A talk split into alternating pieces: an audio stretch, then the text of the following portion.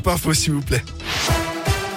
Et à la une, jour de grève et de manifestation aujourd'hui, notamment à Bourg et Mâcon en début d'après-midi. C'est à l'appel de plusieurs syndicats, des éducateurs spécialisés dans la santé aux enseignants, en passant par les cheminots. Les revendications étaient nombreuses ce jeudi. Ça fait des années que nos salaires sont bloqués, que euh, on travaille avec des moyens euh, démunis, manque de personnel. En plus, on n'a pas eu droit au Ségur. Les épreuves de spécialité au baccalauréat euh, au mois de mars arrivent trop précocement. Les élèves ne sont pas prêts à passer ces épreuves, qu'on n'a pas pu les entraîner convenablement. Dans le monde de l'éducation, on subit un véritable décrochement salarial. Par exemple, un, un collègue stagiaire il commence aujourd'hui avec 1,2 SMIC. En 1980, il commençait avec 2 SMIC. Il y a un problème de niveau des salaires par rapport à la hausse des prix, à la hausse de l'énergie. On réclame euh, des augmentations générales de salaires, de pensions, euh, des minima et des minima sociaux. Et dans un des cortèges de la région, il y avait Nathalie Arthaud, figure de lutte ouvrière et candidate à la prochaine présidentielle. Elle était du côté de Lyon. Dans le reste de l'actu, la justice a rendu son verdict hier soir dans le procès du double infanticide de Saint-Genis-Pouilly dans le Pays de Gex.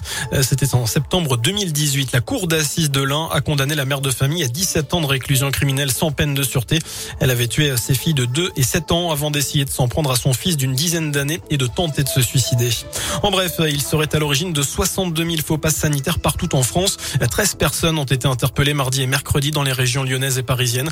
L'enquête est partie du signalement de l'ordre des infirmiers de la Loire et d'un médecin de la caisse primaire d'assurance maladie euh, portant sur des milliers de passes établies au nom d'un infirmier de la région d'Angers.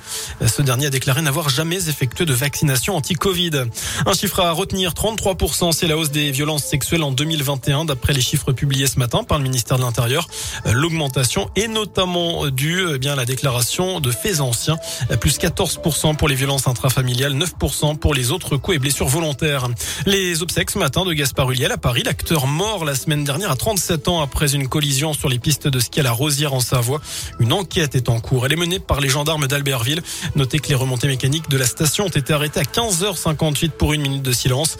C'est à cette heure-ci que Gaspard Ulliel a eu son accident. Elle est boudée par la quasi-totalité des candidats de la gauche. C'est aujourd'hui que débute le vote pour la primaire populaire. Ça dure jusqu'à dimanche.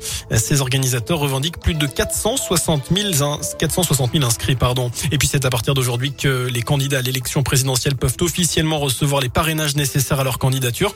Il en faut 500 d'ici au 4 mars. 42 000 élus peuvent donner leur signature. Enfin, en rugby, l'USB ne jouera pas demain contre Aurillac. Le club bressan est touché par 4 cas de Covid. Ajoutez à cela deux blessés, l'effectif n'est donc pas assez fourni pour jouer. Le match se tiendra jeudi prochain. Notez aussi le déplacement ce soir d'Oyonnax à Colomiers à 20h45.